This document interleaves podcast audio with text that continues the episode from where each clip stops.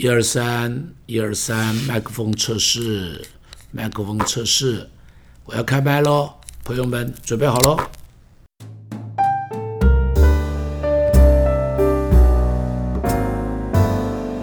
弟兄姐妹，今天我要继续跟你提到圣灵的晋升。呃，在以西结书第三十七章上面提到说，从圣殿中流出一条江河来，这个江河越流越深，越流越广。最开始的时候，走进去只淹到怀子骨，然后呢，再走了一千走，就淹到了膝，再走一千走，就淹到了腰。再走一千走就淹到了胸，然后呢成为可复之水，脚就踩不到地了。这什么意思？就是说这条河流啊，最开始的时候，你的经验只有到怀子骨，踩下去到怀子骨，哎，你说这个就是圣灵的河了，没错。但是当你往里头再走的时候，发现，哎呦，怎么居然到膝了，比原来的怀子骨深了。再往前面走到腰了，再往前面走到胸了，这什么意思？越来越深，越来越深，最后这个人就是浮在那个水里，游泳在那个水里头，像这个荡漾在那个圣灵活水的江河的中间。这个代表什么意思？这个代表一件事情，就是说圣灵的经验、圣灵的故事、圣灵的经历都是越来越深的。你在最开始的时候，可能。刚刚开始祷告的时候，会有一些经验，比方那个经验会是让你痛苦的认罪悔改，或者有人是浑身像电触到他身上一样，有人像火烧在他身上一样，有人会这个倒在地上大哭哈，大哭啊等等等等的，有人会开始说方言。好了。都是一些经验，都是一些经验，但是这些是不是圣灵充满的目的？这个都不是圣灵充满的目的。这些经验只是给你一个记号，让你知道你被圣灵充满了。好了，那么很多人以为那这个就是圣灵充满的全部，不对，不对，不对，不对，不对。圣灵充满的全部不是让你说方言，圣灵充满的全部不是让你触电觉得很热，觉得这个这个这个这个这个见到异象，好像有人就看到天堂啊，什么很多天使在飞呀，是不是？这些都只是开始的记号，不要停留在这些记号的里头。因为圣灵的工作还有更深的，他从这个记号里头开始触摸你的生命。去改变你里头的弯曲，洗净你里头的东西，不单是这样子，他增加你里头的勇气；不单是这样子，他把那热情点燃了。你本来对于福音的工作，对于侍奉的工作，都是冷冷淡淡的，不冷不热的。但是这个时候经过圣灵之后，你就会发现，谈到耶稣，你就是滔滔不绝，能够服侍上帝，你都抢着机会说我要来服侍。你看这个就开始就不一样了，不。单单是这样，不单单是这样，而且你知道吧？你的眼光开始跟人家不一样，你的思想开始跟人家也不一样，通通不只是这样，不止啊！而且呢，他会继续不断的一直改变，一直改变。所以呢，你要记住，不要停留在已有的经验。同时，同时，不要以为我都知道了。很多人就是我都知道的，特别。你拿了一本系统神学的书，然后就告诉我说：“我都知道。”我告诉你，圣灵的工作超过那个系统神学，可以吗？有很多的经验是你现在不知道，你不要以为你都知道，所以不要用你的经验去限制圣灵的工作。圣灵可以做很多工作，是你不懂的，是你不认识的。比方，我的书上曾经讲。我说有一个叫 Grace 的姐妹在马来西亚的，当我们认识她的时候，就她讲到她那个被鬼附的经验以及被释放的经验，对不起，是我们没有经验过的。我我完全听不懂，说从她的身上会有钉子跑出来，好，我说这是什么意思啊？你知道，所以呢，我就去找他的牧师。我请他的牧师解释给我听，什么叫他身上会有钉子跑的？我说是钉子什么意思？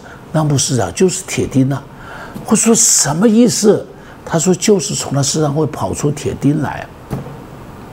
对不起，弟兄姐妹，我还是要告诉，我不明白。但是呢，几个人跟我们讲他的身上的故事就是这样，我只能讲，圣灵呐，我必须承认，在对于你的认识，我真是还是幼稚园。对于你的认识，我连幼稚园都还没有毕业。你会做很多超过我所能够了解的事情，啊，你会做很多超过我所能够了解的事情，就如同耶稣把那个水会变成酒，那是怎么一回事情？我不懂，我必须讲，我不懂。耶稣对着风浪说：“住了吧，进了吧。”对不起，我不懂。耶稣可以用口水和泥巴来医治瞎眼的人。对不起，我不懂，我不懂。耶稣可以斥着那个鬼，鬼就跑到猪群里头，两千头猪就跳到海里头去。对不起，我不懂。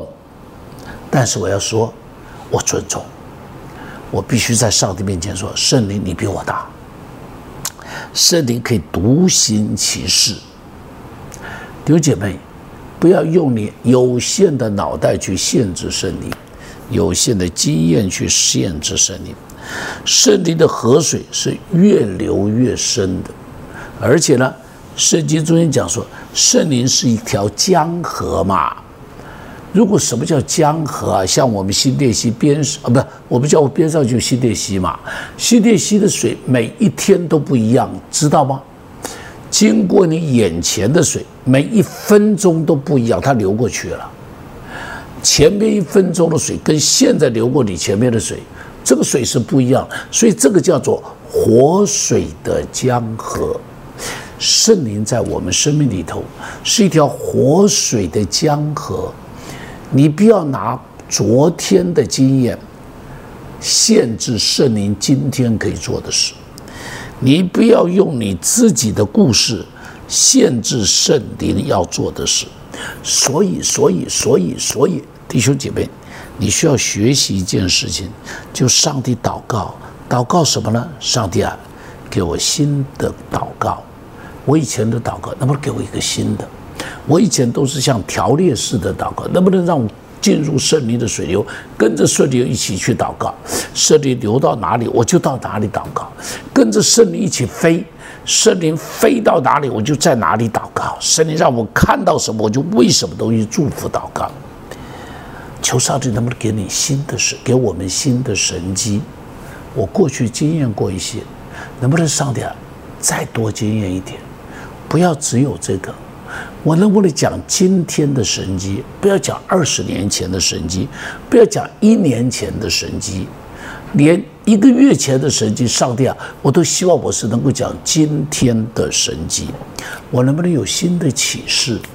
最后要跟你们谈到圣灵跟祷告的关系。圣灵跟祷告是有个非常密切相连的关系。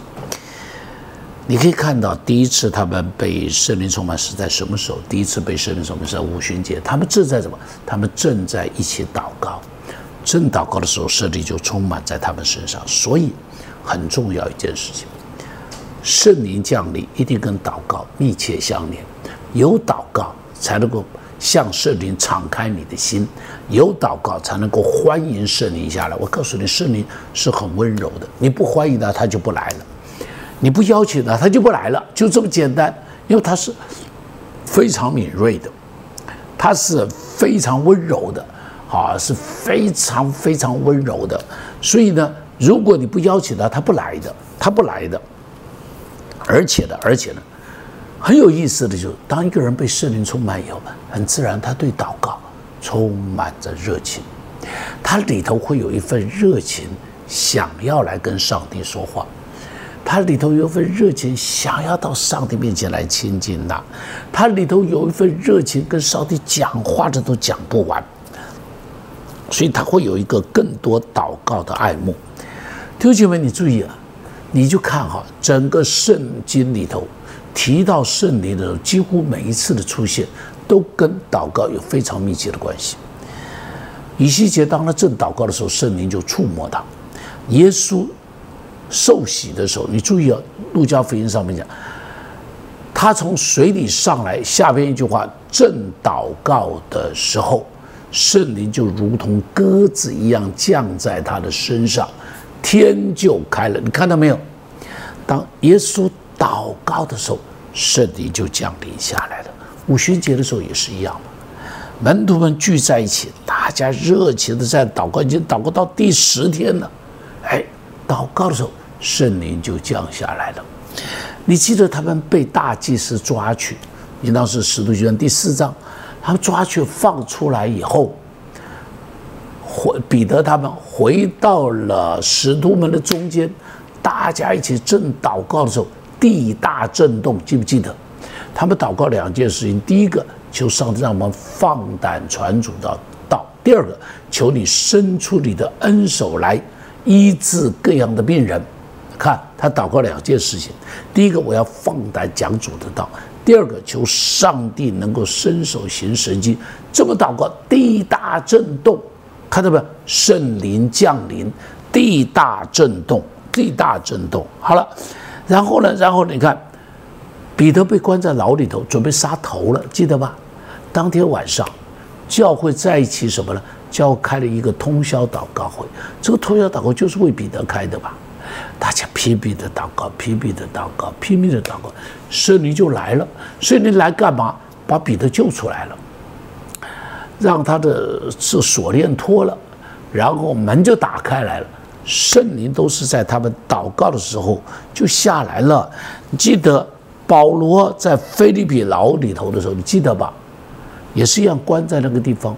保罗跟希拉两个人唱诗祷告，你注意，圣灵就沛然而降，监牢震动，保罗手上的手铐脚镣通通都开了。每一次祷告都带来圣灵的降临。弟兄姐妹，我们每次到韩国去。一样，当大家正在唱诗的时候，正在祷告的时候，都是圣灵充满的时候。所以我都吩咐弟兄姐妹去韩国的时候，我说当敬拜、赞美、敬拜、祷告的时候，我说你们都奋力的祷告。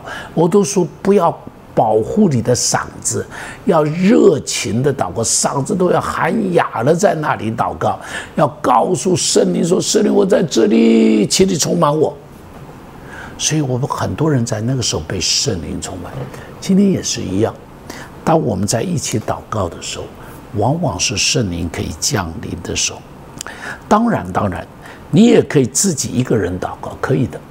除了团体的祷告以外，团体祷告是非常容易被圣灵说，我非常鼓励，非常鼓励，非常鼓励你要来参加团体祷告。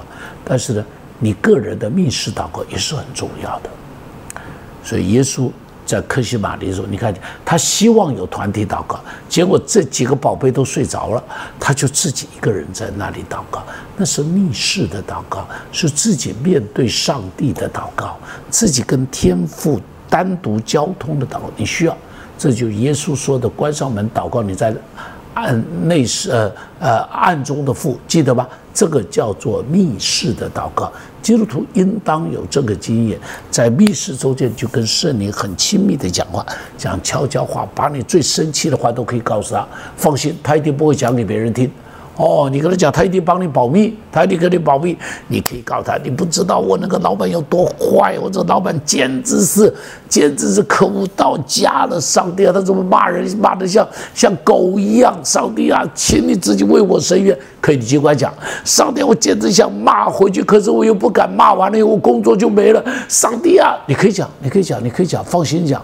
你说这不属灵没关系，在上帝面前讲话不必属灵，在上帝面前想讲什么就讲什么，想讲什么就讲什么，一点关系都没有。你也可以告诉上上帝哦，那个男生好帅哦，我好喜欢他哦。上帝他都不看我一眼，你可以跟他讲没关系，上帝绝对不会去告诉别人。你可把你心里头喜欢、偷偷喜欢的男生告诉他，一点关系都没有。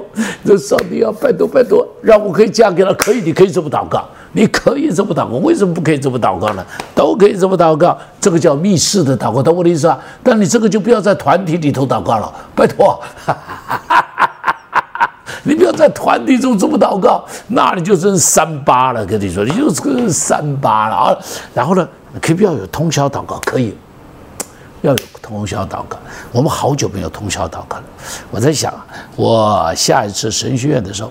我带一些学生的哈，晚上通宵祷告。如果你愿意，就一起来吧。我带着神学生，同时你要操练进食的祷告。近视祷告也是很重要。你记得耶稣从变化山上下来，然后呢，门徒说：“为什么这些鬼我赶不出去？”耶稣说了一句话：“这一类的鬼，如果不进食祷告，就没有办法把它赶出去。”弟兄姐妹，在祷告中间，你也要去操练那种图画式的祷告。一边祷告，里头就要看得见，要看得见什么呢？看得见，你就是心中想的东西，你要看得见，你就看见这个东西去祷告。你说我心中想我儿子考上台大，可以啊，你就看见你的儿子带着书本进入台大校门，可以吧？你就看见上帝就这个，我儿子在台大的校园里头，在教室里头上课，可以啊？为什么不可以？你可以想的，这个叫做图画式的祷告。你可以说上帝。我要把这个单子签下，你就看那一幅图画，你跟对方的老板坐在桌上正在签约，你看这幅图画，上帝就是这幅图画，让他成就。祷告就这么祷告，就这么祷告。好了，往往这种祷告的时候，这种图画都会变成真的。好了，没时间讲了，今天就讲到这里。上帝赐福给你，好好的一起经历圣灵的充满。